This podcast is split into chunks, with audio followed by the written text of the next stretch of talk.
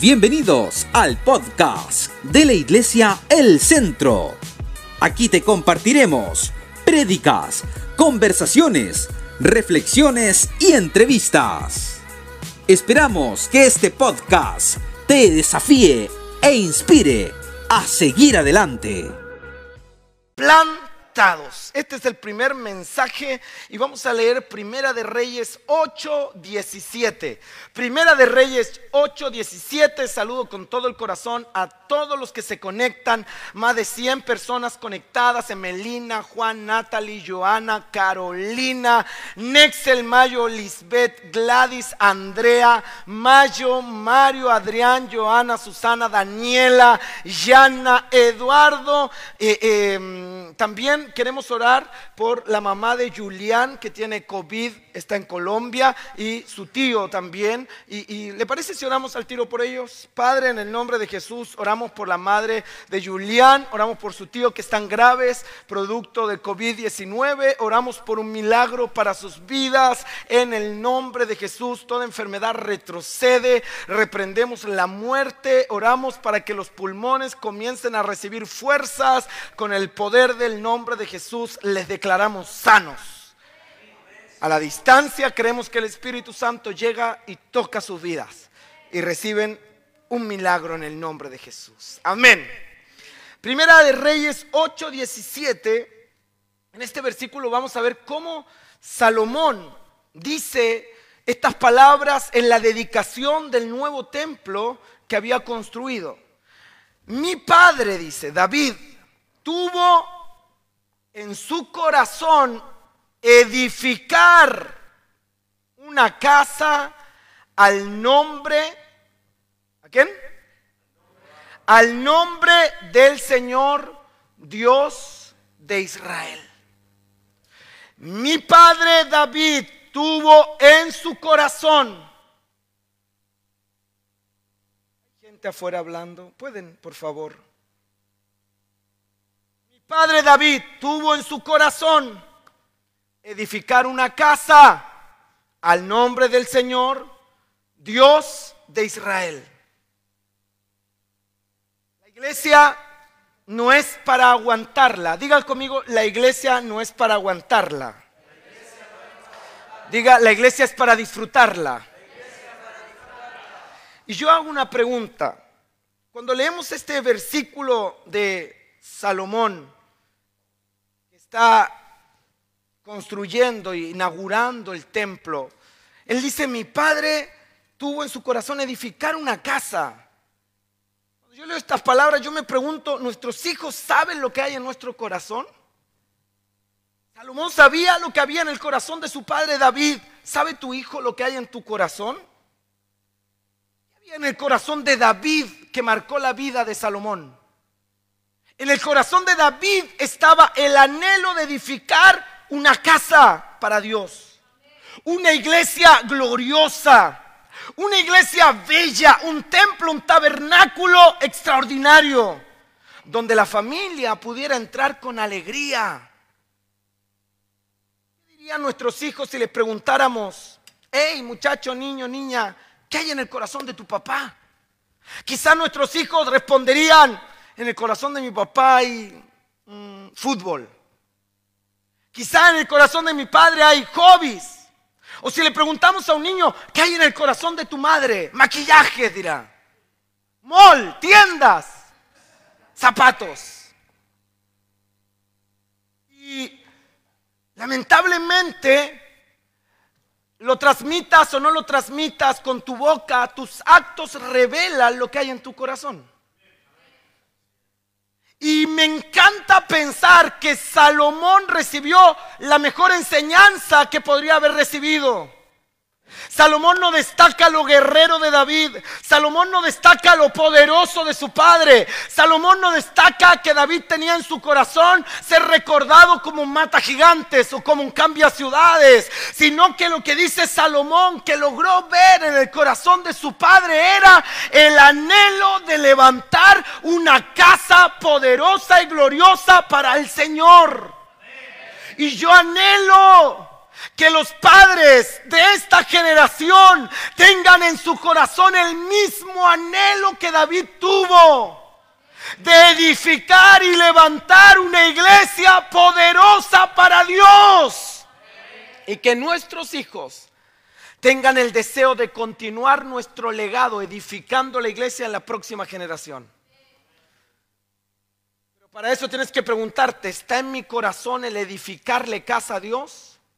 ¿Está en mi corazón el edificar una iglesia poderosa para Dios? ¿Está en mi corazón el hacer la iglesia gloriosa? ¿Está en mi corazón el anhelo de que la iglesia sea un lugar donde las familias entren con alegría?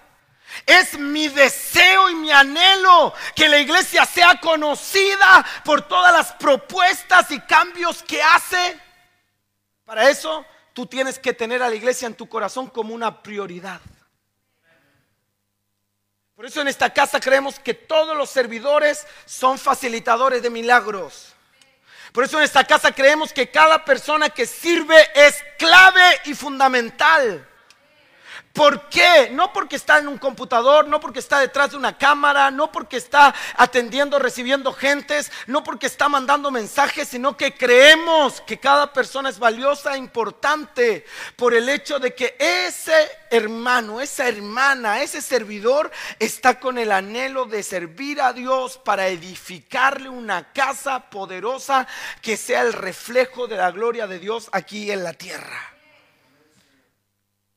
Entonces, si estás ahí al lado de algún hermano, de alguna hermana, pregúntale qué hay en tu corazón. Y sabe que hay en tu corazón se muestra en tantas cosas, en qué ocupas tu tiempo, con qué actitud sirves en la iglesia, con qué pasión te preparas para esta reunión. Hoy día venía para acá y Josías me decía, papá, yo quiero ir a la iglesia, papá, ¿cuándo se va a acabar el coronavirus? Este coronavirus nos tiene encerrado, no podemos ir a la iglesia, no puedo jugar a la pelota. Pero él me decía, yo quiero ir a... Y yo le dije, hijo, el próximo fin de semana va a ir a la iglesia. ¿En serio? ¿Cuántos días faltan? Siete, siete días. Y empezó ya yo ir a la iglesia, faltan siete días. Yo quiero este coronavirus. Hermanos, esa pasión yo la quiero ver en toda la casa. Porque debemos amar la casa de Dios. ¿Cuántos aman la casa de Dios? David tenía en su corazón edificarle casa a Dios. Y mira lo que dice el Salmo 122, 1. Salmo 122, 1. Yo me alegré con los que me decían, a la casa del Señor iremos al que está a tu lado, por favor, y dile, a la casa de Dios no se va con cara de Moai. Dígale, a la casa de Dios se va con alegría. Dígale, si hay un lugar alegre en la tierra, es la iglesia. O por lo menos eso debiera ser, ¿no? Pero a veces pensamos, uy, quiero pasarla bien, ¿dónde voy? Uy, pero se viene septiembre, la fonda de Doña Juana. Vamos, ahí la pasamos bien. Sí, ahí podemos disfrutar quizá y la pasaremos bien, pero en la iglesia hay más que un buen momento, en la iglesia hay alegría, en la iglesia hay gozo, o por lo menos eso debiera haber. Entonces mi pregunta es, ¿cómo nosotros podemos trabajar? ¿Cómo nosotros podemos prepararnos para convertir de la casa de Dios un lugar de alegría? ¿No quiere que esto sea un lugar de alegría? Levante su voz y diga, la casa de Dios, debe ser el lugar más alegre de la ciudad de Viña del Mar. Aquí debemos estar llenos de alegría y de gozo. Salmo 84, 10 dice, mejor es un día en tus atrios que mil fuera de ellos. Este David que está declarando estas cosas era el que danzaba cuando entraba en la presencia de Dios en paños menores sin tener vergüenza, que lo miraran mal, que lo ridiculizaran. David encontró alegría en la casa de Dios. Y esta generación tiene que aprender a encontrar alegría en la iglesia. Porque la Biblia habla de una iglesia así. Una iglesia que en los últimos tiempos será la atracción más grande del mundo. Mira Isaías 2.2. Acontecerá en lo postrero de los tiempos. ¿Cuántos creen que estamos en el último tiempo? Oye, ese amén no convence a nadie. ¿Cuántos creen que nos vamos con el Señor pronto? Isaías 2.2, acontecerá en este tiempo que será confirmado el monte de la casa de Jehová como cabeza de los montes. La iglesia será confirmada como la cabeza de los montes y será exaltado sobre los collados y correrán a la iglesia todas las naciones. Y aquí es donde entramos en una tremenda disyuntiva porque hay gente, Adrián, Dayana, Mario, que dice que la iglesia no es un edificio, que la iglesia son las personas. Y hay otros que afirman que la iglesia es esto, entonces dicen, vamos a la iglesia. Y se refieren al templo, al tabernáculo, al lugar físico como la iglesia. Y ahí tenemos toda una confusión y al final no sabemos qué es iglesia.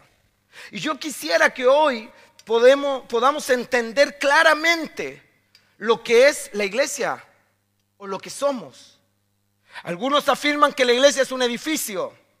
Pero cuando tú lees el Nuevo Testamento te das cuenta que la iglesia no es un edificio solamente, sino que la iglesia son las personas, es decir, nosotros somos la iglesia.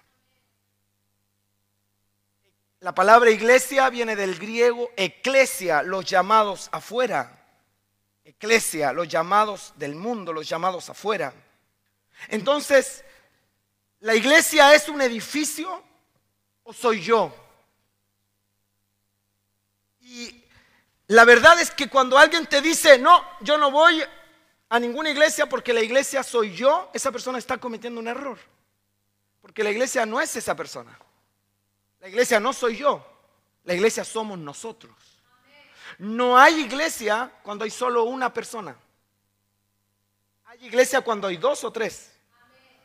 Está aquí, ¿verdad? Así que la idea de hacer iglesia como llanero solitario no existe, no es bíblica puede decir, no, yo soy parte de la iglesia, pero me gusta estar en la casa, aquí Dios me ministra, aquí yo la adoro, aquí yo y no me junto con nadie porque todos me caen mal. Usted es un amargado que necesita sanidad interior. Le haría bien pasar por con café. Porque la realidad es que toda persona que pasa a ser parte de la iglesia a través del sacrificio de Cristo disfrutará de tener relación y comunión con otros. Entonces la iglesia no es uno, pero tampoco es un edificio, ¿o sí? ¿No? ¿Qué dice Crónicas? Segunda de Crónicas 7, 16.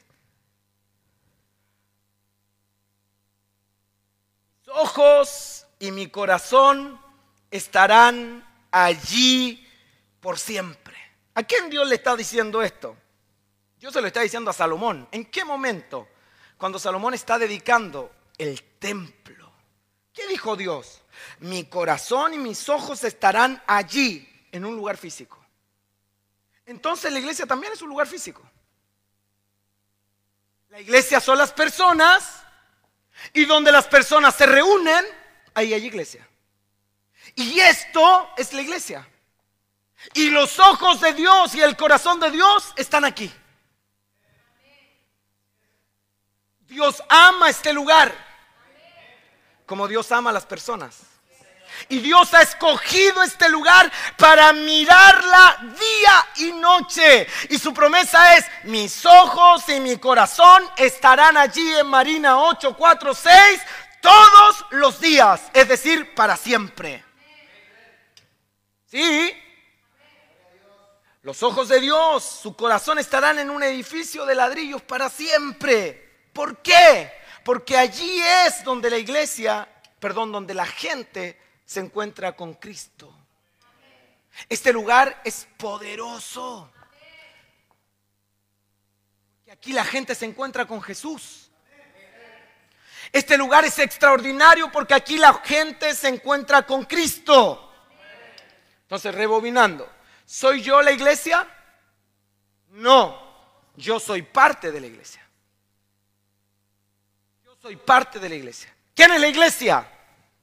Nosotros, no todos, nosotros, los que hemos recibido a Jesús. Y si hay un hermano por allá y hay una congregación aquí en Calle Valparaíso, el pastor Marco Chaparro y, y, una iglesia del pastor Vicente y iglesias, son parte de la iglesia, pero no son la iglesia. Son parte. Y nosotros, como iglesia del centro, no somos la iglesia, somos parte de la iglesia. Y ahí viene un problema, porque muchas veces la iglesia se cree única.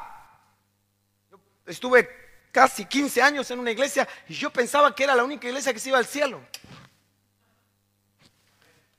Yo pensaba que era la única iglesia salva.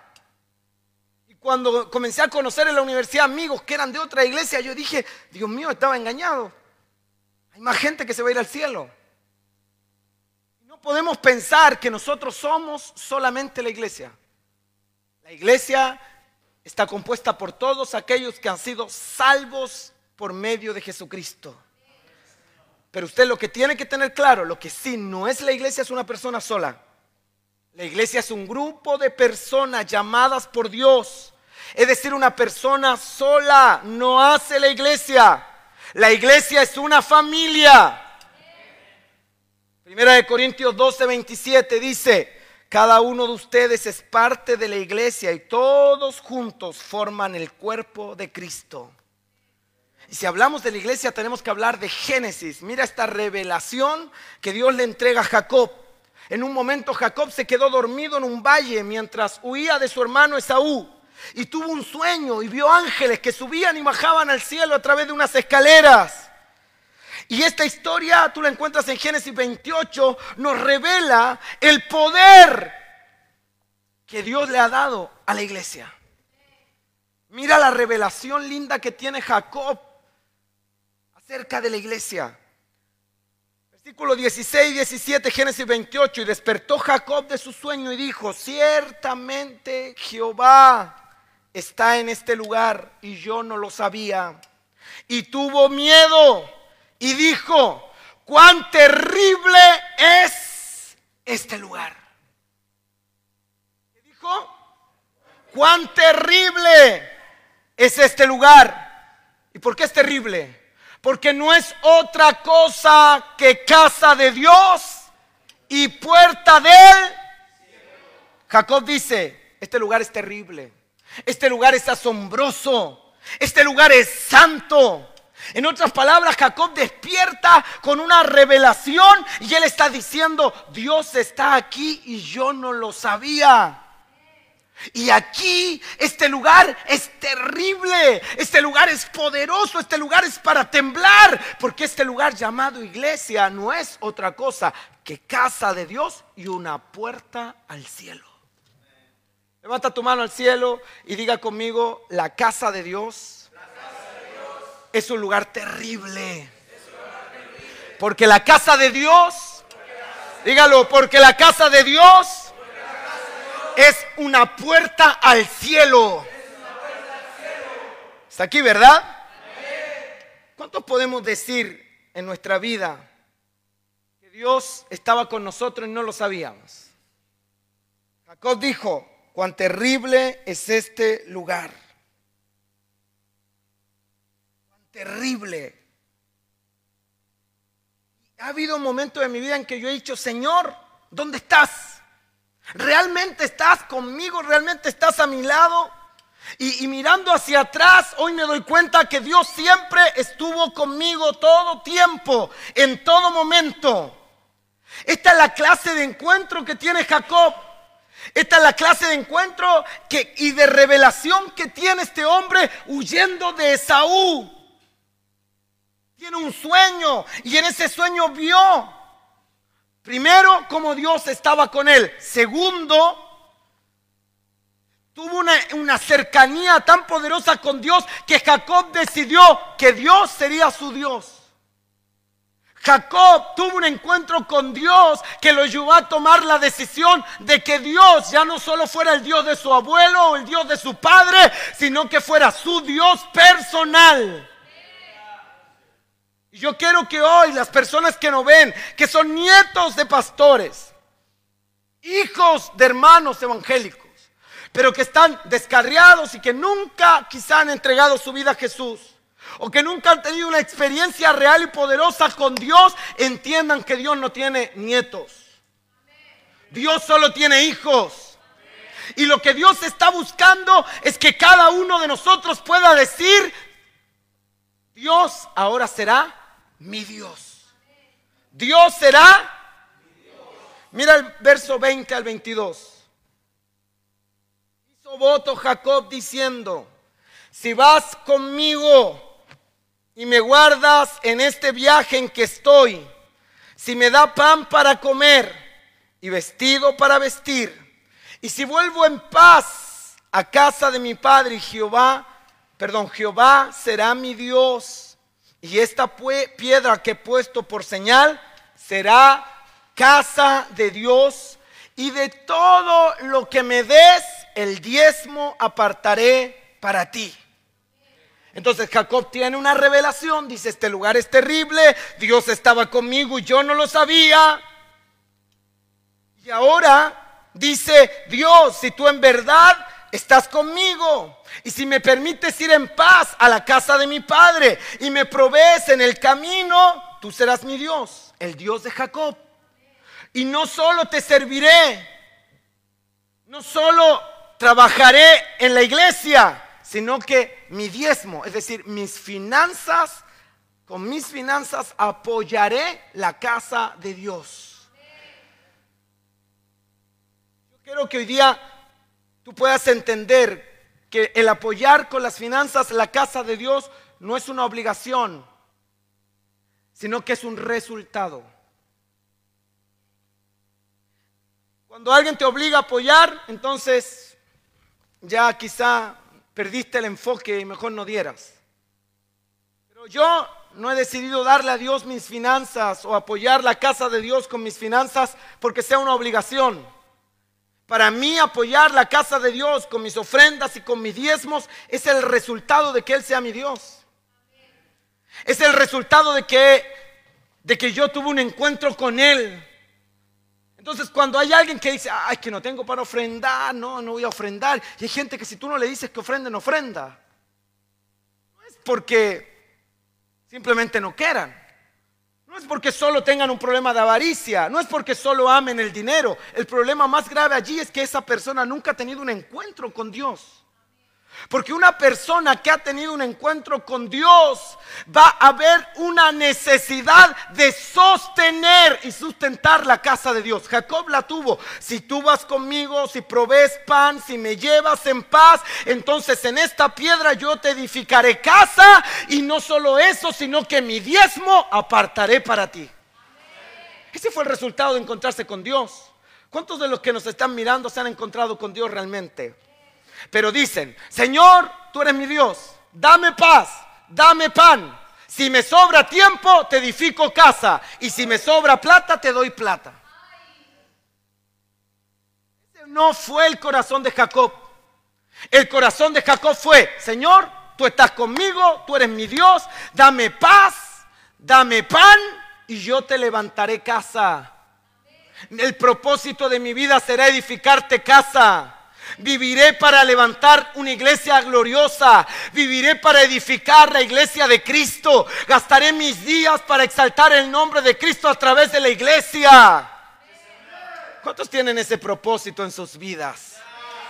Y la iglesia no solo se edifica con recursos y fuerza de hombres, trabajadores, de mujeres empeñosas, como las personas lindas que hay en la iglesia del centro, sino que la iglesia también se edifica con los recursos que aportamos para la casa diezmo, mis finanzas, comprometo para edificar la iglesia.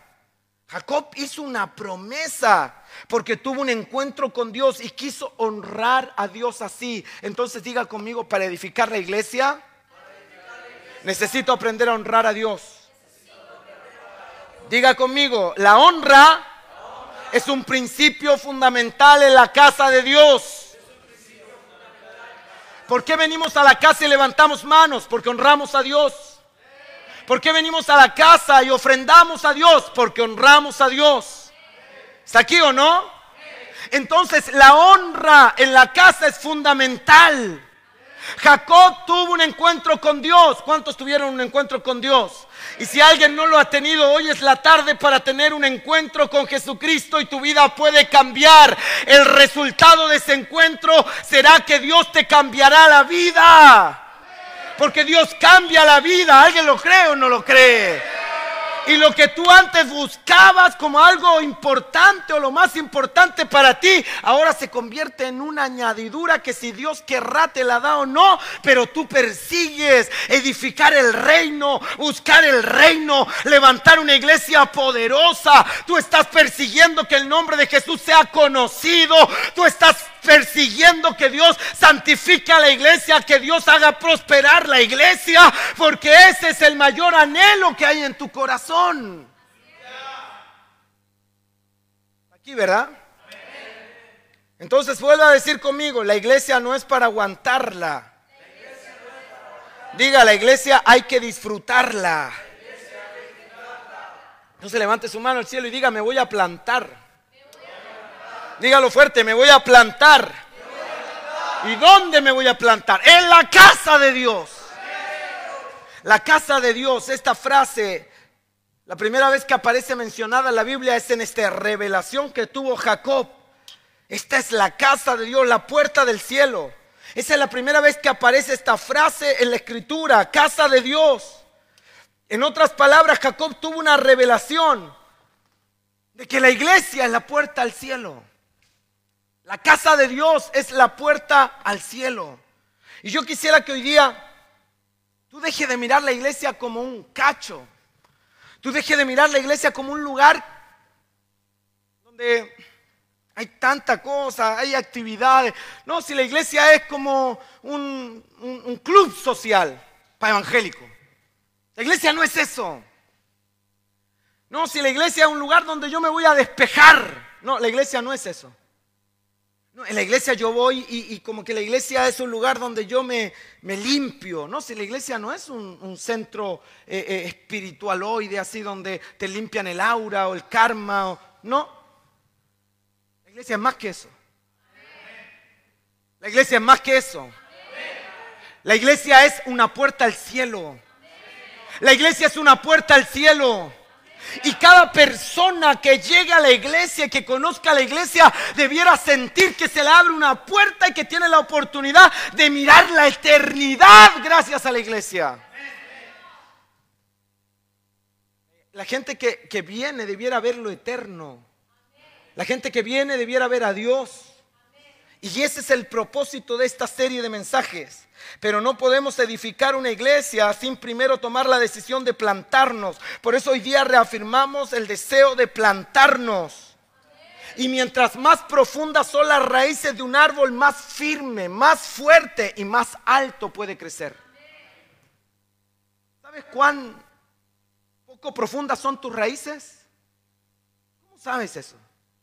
Yo te puedo decir cómo lo sabes. Si tus raíces son muy eh, superficiales, tú eres muy fácil de cambiar. Pero cuando hay un árbol que echa raíces profundas, es imposible de trasplantarlo. Entonces, si es muy fácil sacarte de la iglesia, es porque tus raíces son muy superficiales. Pero a pesar de que hay gente que han inventado Cahuine y sigue plantado en la iglesia, hay gente que ha recibido ataques y sigue plantado en la iglesia. Hay gente a los que el pastor nunca lo ha llamado, pero siguen plantados en la iglesia. Hay gente que no tiene ni ganas, pero ¿por qué siguen plantados? Porque sus raíces son profundas. Eh, dígale al que está al lado, es tiempo de echar raíces profundas. Dígale, si echas raíces profundas, serás más firme, más fuerte y podrás crecer más alto. ¿Cuántos quieren crecer más alto? Lamentablemente a mucha gente no le gusta plantarse en la iglesia. A mucha gente no le gusta permanecer plantada. ¿Sabe por qué? Porque no le gusta ser formados. Todo árbol que es plantado necesita ser direccionado. Necesita ser plantado para ser formado. Y quiero ser claro en lo que te voy a decir. Hay una gran diferencia entre ir a la iglesia y estar plantado en la iglesia. Y yo no quiero que solo la gente venga a la iglesia, yo quiero que la gente venga y que se plante. La gente que está aquí está plantada. Y aunque venga un huracán, no sale el árbol. Aunque venga el diablo con mil demonios, el árbol no sale porque tiene raíces profundas, porque esa persona aprendió a solidificarse, porque dijo, yo ya viví mucho tiempo cambiándome de iglesia en iglesia porque algo no me gustaba y otra cosa, pero yo ya tomé la decisión, maduré, estoy en otro nivel y yo me voy a plantar y voy a plantarme para crecer firme, para crecer fuerte y para crecer alto. Amén. Usted tiene que tomar esa decisión. Y usted dice, pero pastor, yo no soy nadie, no importa. Hasta la semilla de mostaza, pequeñita, insignificante, cuando se siembra, cuando se planta, cuando se entierra, crece tan alto que sus hojas son capaces de anidar a las aves del cielo. Y yo quiero profetizar que aunque tú hoy seas alguien desconocido, insignificante, sin mayores dones, sin tanta gracia, sin nada de unción, pero si hoy día te planta, esa semilla va a crecer y serás como una semilla de mostaza, serás como un árbol de mostaza que crece alto y que sus hojas incluso son capaces de anidar a las aves de los cielos. ¿Cuántos reciben esa palabra para sus vidas? Mira el Salmo 92, 13. ¿Tienes Biblia? Salmo 92, 13. Estoy predicando para todos. Salmo 92, 13. Plantados. ¿Qué dice? En la casa del Señor, en los atrios de nuestro Dios, florecerán. ¿Cuántos quieren florecer? Hay gente que se marchita, hay gente que se seca, hay gente que se muere porque nunca se planta. No diga amén, diga ay. Mira al que está al lado y dile, tienes cara de estar medio seco, plántate. ¿Cuántos quieren florecer? ¿Cuántos quieren florecer? ¿Cuántos quieren que la primavera de Dios llegue a sus vidas? ¿Cuántos quieren estar fuertes, robustos, florecientes? ¿Cuántos anhelan eso? Eso no vendrá mientras no te plantes en la casa de Dios. Deja de ser hombre de doble ánimo. Deja de ser una mujer inconstante. Deja de encontrarle el pero a todo y decide sembrarte y plantarte en la casa de Dios. Entonces la promesa es que tu vida va a florecer. Dígale al que está a su lado, vas a florecer si te plantas en la casa de Dios. Dígale, si te plantas en la casa de Dios, tu vida va a florecer. Vas a dejar la amargura, el dolor, la derrota, la falta de perdón, los vicios. Vas a dejar todo atrás y va a venir la primavera de Dios para ti, para tu familia. Si alguien lo cree, diga aleluya, gloria a Dios. Enciéndase porque algo Dios quiere hacer en su vida. La iglesia es una puerta al cielo. Cuando hacemos esta pregunta, ¿dónde entregó su vida a Cristo? ¿A dónde nació de nuevo? La mayoría de las personas responden, alguien me invitó a una iglesia y allí entregué mi vida a Cristo. Allí conocí a Jesús. Son pocas las personas que nacieron de nuevo oyendo una radio o una televisión o un programa evangelístico. Muy poca la gente que ha conocido a Dios leyendo la Biblia solo en su casa. La mayoría encontró a Dios en la iglesia. ¿Por qué? Porque la iglesia es una puerta al cielo. ¿Cuántos de los que están aquí entregaron su vida o nacieron de nuevo en una iglesia? Levante la mano. ¿Quién nació de nuevo escuchando una radio cristiana? ¿Quién nació de nuevo viendo un programa de televisión? 99.9% de personas aquí nació en una iglesia. Nació de nuevo, entregó su vida a Jesús en una. ¿Por qué? Porque la iglesia, bien Matías, la iglesia es una puerta al cielo. ¿Fue el Seba? Bien Seba. Retiro lo dicho Matías. Despierta Matías. De vez en cuando encuentro gente que dicen, necesito ir a la iglesia, yo encuentro a Dios en mi casa. O yo encuentro a Dios en la naturaleza hoy día. Ellos sienten que si se acomodan en el sillón, en el living de su casa, o, o se sientan frente al mar, encuentran a Dios y dicen, ese árbol es mi Dios, la paz es mi Dios. Ven un lago, una montaña y dicen, este es mi Dios, esta es mi iglesia, aquí soy feliz. Y yo puedo decir, ¿sabes que sí? Muy linda tu iglesia, pero la mía es más linda. ¿Por qué? Porque la mía está compuesta por personas. Y las personas son más lindas que un árbol. Las personas son más lindas que las moscas que andan en tu casa y que intentan encontrarte con Dios. Las personas son más lindas que un jardín. Aunque las personas están llenas de problemas y son un enredo, las personas son más lindas. Y yo prefiero una iglesia de personas. Yo prefiero una iglesia con gente, aunque con errores, con fallas. Esa es la iglesia que yo prefiero. Una iglesia con una multitud de gente que va al cielo conmigo.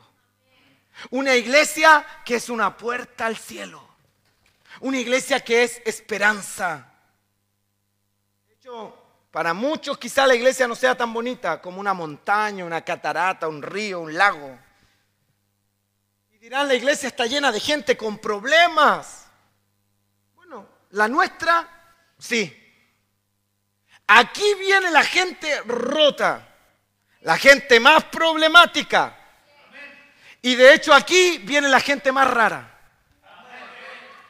¿Cuántos raros hay aquí? Aquí vemos donde viene la gente rara y Dios los toca y sus vidas comienzan a cambiar.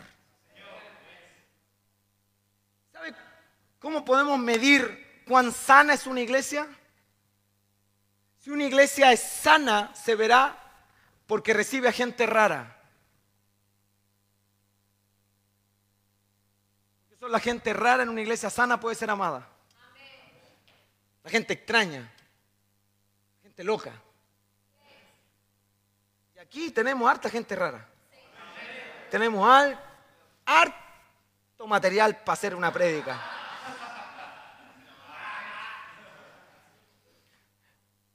Pero yo no sé usted, pero yo amo la iglesia. Yo amo la iglesia porque aquí me reúno con gente que amo para alabar a Dios. Yo amo la iglesia porque aquí es donde semanalmente soy instruido por la palabra de Dios. Yo amo la iglesia porque aquí es un lugar sano para mi familia. Yo amo la iglesia porque aquí he pasado los fines de semana más excepcionales de mi vida. Yo amo la iglesia porque es donde encontré mi esposa, donde mis hijos corren en los pasillos. Aquí es donde mis hijos también se cayeron, se tropezaron. Yo amo la iglesia. Porque mis hijos están aprendiendo a alabar a Dios y a servir a Dios. Yo amo la iglesia porque aquí he encontrado los mejores amigos. Yo amo la iglesia porque aquí mis hijos un día hallarán a una persona especial, se enamorarán, se casarán, tendrán hijos. Y amo la iglesia porque aquí mis nietos crecerán, correrán por los pasillos y aprenderán a alabar a Dios. ¿Acaso no hay suficientes motivos para amar la iglesia? Pero el diablo nos ha engañado y nos ha llenado de mentiras para no amar la iglesia. Entonces eh, hay un divorcio. Amamos a Jesús, pero no su iglesia. Eso es un problema que tiene esta generación y es satánico. Eso no es, viene del corazón de Dios. Porque si Jesús amó a la iglesia hasta dar su vida por ella, ¿quiénes somos nosotros para no amarla? Dije, ¿quiénes somos nosotros para no amarla? Entonces tenemos que amar la iglesia y si vamos a amar la iglesia la consideraremos un lugar seguro para plantarnos. Levanta tu voz y diga conmigo, la iglesia es un lugar seguro. Y en la iglesia me voy a plantar. En la iglesia voy a crecer. Dígalo, en la iglesia voy a echar raíces. ¿Acaso no es maravilloso ser parte de la iglesia? ¿Acaso no es maravilloso saber que somos parte de la iglesia y que la iglesia es una puerta al cielo? Por eso es que yo amo, aunque muchas veces criticamos y decimos, oye, pero tanta iglesia que hay en esta ciudad. Hay cerros acá que están, pero en todas las cuadras hay iglesia. Está bueno. Nadie reclama de que haya tanta botillería. Nadie reclama de que haya tanta discoteca. Pero la gente y hasta los evangélicos reclaman de que haya tanta iglesia. Yo estoy feliz de que en nuestra, ciudad hayan cientos de puertas al cielo. Porque mientras más puertas al cielo, más gente se salva. ¿Cuántos dicen amén a eso?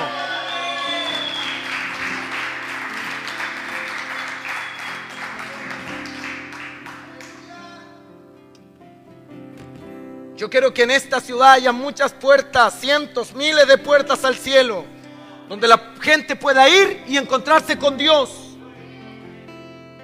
Anote esto, la iglesia es un lugar perfecto para gente imperfecta. Anótelo, la iglesia es un lugar perfecto para gente rara. La iglesia es un lugar perfecto para gente rota. Eso es lo lindo de ser parte de la iglesia.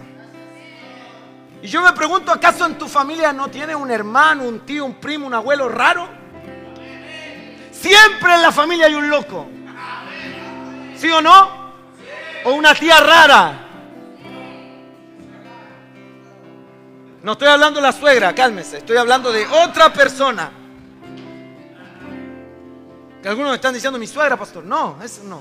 Por favor, no voy a decir el nombre porque si no va a tener problemas cuando llegue a la casa. Siempre hay alguien raro. Pero como es de la familia, hay que tolerarlo, hay que aguantarlo. Invitémoslo igual al asado. Invitémoslo igual al cumpleaños, porque es nuestro tío, raro y todo, pero es nuestro tío. Lo toleramos porque es de la familia, lo aguantamos, lo amamos. Pero para mí la señal de que una iglesia es sana es porque la gente rara es aceptada allí. La gente rara es bien recibida. Y, yo digo, esta iglesia es re sana. Esta iglesia es re que te contra, ultra, hiper, mega, archisana. Porque aquí tú encontrarás mucha gente rara. Y esa es la señal de que esta es una buena iglesia. ¿Cuántos dicen amén a eso? En una mala iglesia las personas raras no son aceptadas. En una mala iglesia, cuando hay mucha gente rara, son discriminados, los raros, apartados. Los raros, los con tatuajes, esos son discriminados, no, ese no sirve. Los raros que, la hermana rara que se tiñe, no, aquí esa hermana no, porque hay que apartarla. Y lamentablemente, Lamentablemente la iglesia se ha llenado de tantos paradigmas que hoy día todos somos el mismo molde, todos somos iguales. Y mira, abre tu Biblia por favor en Génesis, estoy terminando, Génesis 11.3. Génesis 11.3. Génesis 11.3 dice, un día se dijeron unos a otros, Vamos a hacer ladrillos y a coserlos en el fuego. Así usaron ladrillos en lugar de piedras. Asfalto natural en lugar de mezcla. Diga conmigo ladrillos. Y ahora diga piedras. En una mala iglesia. No, no repita, hijo. En una mala iglesia, todos son ladrillos. Todos son iguales. Todos tienen que pensar lo mismo. Todos tienen que creer lo mismo. Todos tienen que hablar lo mismo. Porque si hay alguien que sabe un poquito más, no, ese, ese hizo pacto. Es del diablo. Si hay uno que se viste diferente, no, pues si tiene que ser como todos, ceñirse, terno y corbata, todos iguales. Todos bien copiados, bien clonados.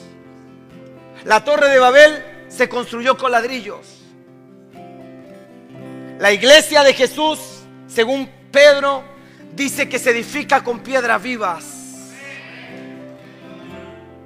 Levante su voz y diga, yo no soy ladrillo.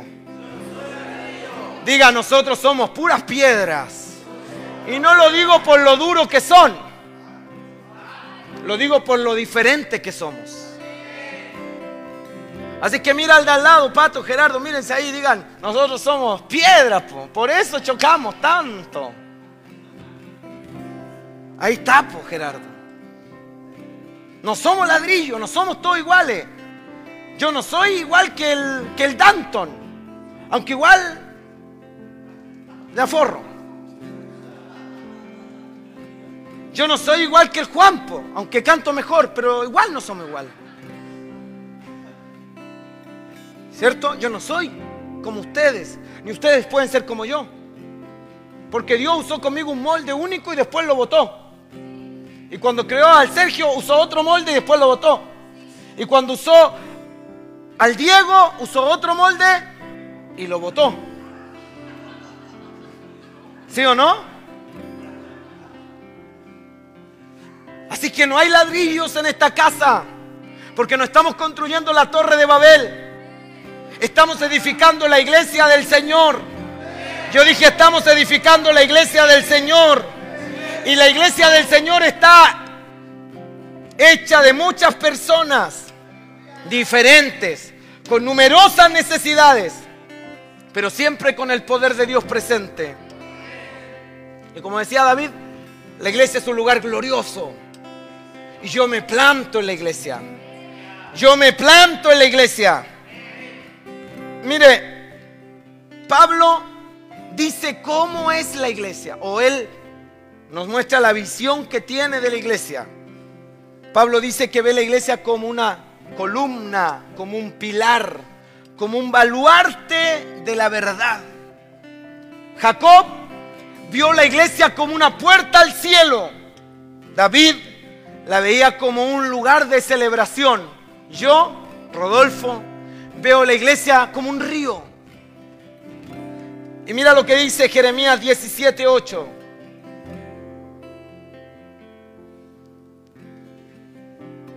Ese hombre es como un árbol plantado junto a los arroyos.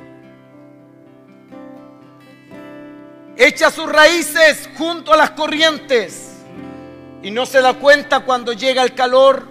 Sus hojas están siempre verdes y en los años de sequía no se marchita ni deja de dar fruto. ¿Por qué? Porque una persona no se marchita, no se seca. ¿Por qué una persona aún en las peores crisis no deja de dar fruto?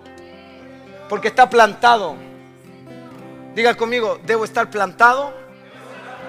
Y en las peores crisis, en las peores sequías, yo seguiré verde.